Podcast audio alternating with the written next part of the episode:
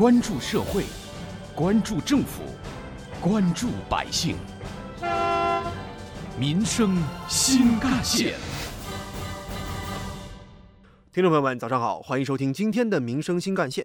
近日有媒体调查发现，在杭州一些相对比较偏远的地铁站周边，因为人流量比较大，加上呢周边的配套交通换乘不是特别方便，导致这些地铁站周边存在着非机动车乱停放、小黑车非法营运、小贩在电梯口叫卖东西的现象。咱们先来说一下相对比较偏远的地铁站周边的情况。工作日的某天上午九点半左右，有媒体记者啊就乘坐杭州市的地铁一号线来到了婺江路站，在 B 出入口附近呢，两位骑着电动车的中年男子是热情地招呼着每一位出站的乘客。当时呢，十分钟之内，记者看到三位乘客是坐上了他们的小黑车，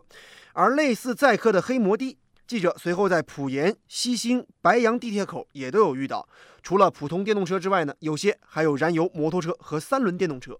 中午十一时，记者呢又来到了终点站湘湖站，在 C 出入口的电梯处，小贩们正忙着向前来的游客兜售泳衣、救生圈等水上用具。他们会说：“你们是不是去水世界玩的呀？如果说去的话，那边卖东西可贵了，咱在这里买了吧，我这儿便宜。”一旦遇到乘客出站，几位小贩呢就会围上去。如果乘客犹犹豫豫或者表现出感兴趣的样子，他们会追出很远。采访中，有些杭州市民就认为，比较偏远的地铁站周边呢，有非机动车乱停的情况，多半可能因为配套公交系统不够完善。有些地铁出口有小黑车，那多半是刚修好的地铁站，或者是很偏远的地铁站，那里的交通换乘是不方便的。你看，像我们市区地铁站，一般就没有小黑车吧？等到那些地铁站附近的公交线路完善起来了，应该就会好很多。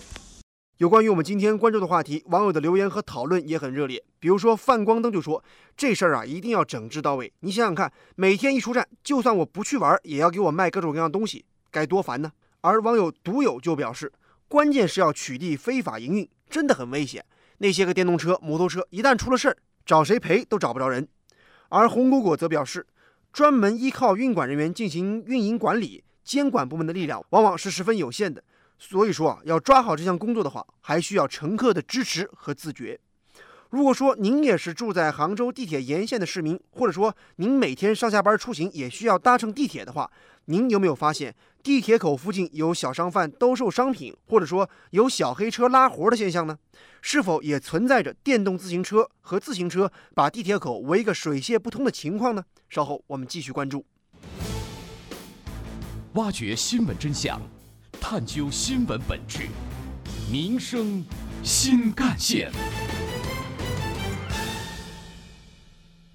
如果说相对地理位置距离市中心比较偏远的地铁站，或者说附近有着特定商业消费场所，比如说游乐园的地铁站，容易出现小商贩兜售商品的现象。那么在市中心附近的地铁站会有什么样的情况呢？周一中午时分，记者来到了地铁一号线的杭州西湖文化广场站。在四个出站口，几乎每一个出站口附近都停满了电动车和自行车。由于最靠近出入口的地方设置了围栏，所以这些电动车和自行车呢，往往都停放在人行道上，占了盲道那是常有的事儿。而附近一位负责安保的小哥也很无奈地告诉记者，针对这样的情况，他也试了各种办法，但是几乎是没什么效果。这个我有什么办法呢？那每天这个早上七八点钟就有很多这个上班的人啊，他们就把这个。电动车还有这个共享单车往这儿一停，然后就坐地铁上班去了。嗯，这个车子一停呢，一般就是一整天。呃，有的人赶时间，他随便一停就走，然后你让他不要停呢，他也不会听的。嗯，每天这个搬这个车子都搞得那个一头汗的。也有的市民认为，解决地铁口乱停车的乱象，整治共享单车是关键。呃，我觉得不能让共享单车在地铁口乱停，它真的很占地方。其实那些共享单车公司可以设置这种，呃，电子停车区域，就是可以停放在地铁口附近，然后进行收费。还有就是杭州的公共自行车小红车，可以停在这个附近。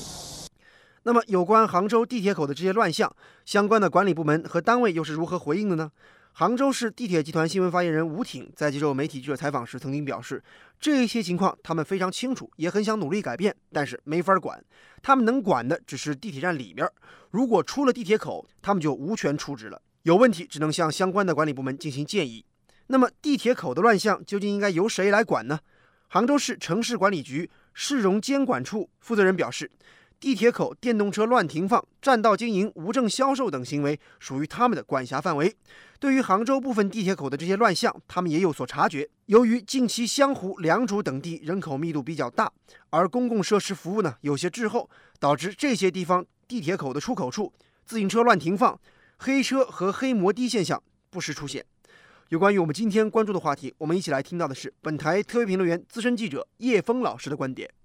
地铁站的乱象，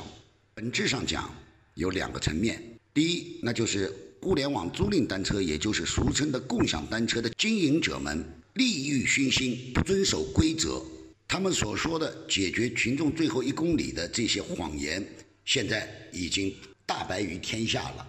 而我们政府部门对他们的管理。也实际上存在着很多的盲区，这里既有我们人手不够的问题，更有对这些经营者的管理处罚不够的问题。事实上，现在对互联网租赁单车的管理的本身，更多的是靠社会的监督力量和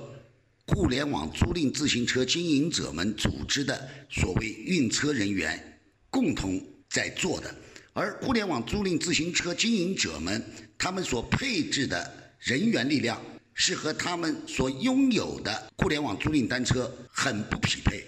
大量的是由社会我们志愿者在买单。在这样的一个背景下，我觉得更多的是应该规范互联网租赁自行车的一个经营行为，没有做好的就要加强管理、处罚，甚至于驱逐出杭州市。从另一个层面来讲，我们的管理部门也不能眼睛只盯着杭州主城区，但凡是人民群众有出行需求的地方，都是我们的管辖范围。你不能重城区轻郊区，你更不能够在人们似乎看不见的地方，或者是人员流量相对比较小的地方，你就去可以放松一把。这里也在考验着政府的管理能力和管理水平。小小的地铁站，折射出来的就是我们这个城市的品味、城市的管理能力。其实，不论是相对偏远一点的地铁站，还是在市中心的地铁站，想要管理好，外地也有很多方式可以参考。比如说，四川成都，早在2016年就使用过360度监控地铁口，着力整治流动摊贩、摊贩设点以及乱发卡片、乱发传单、车辆乱停放、机动车非法营运、电动车非法聚集拉客等违法行为。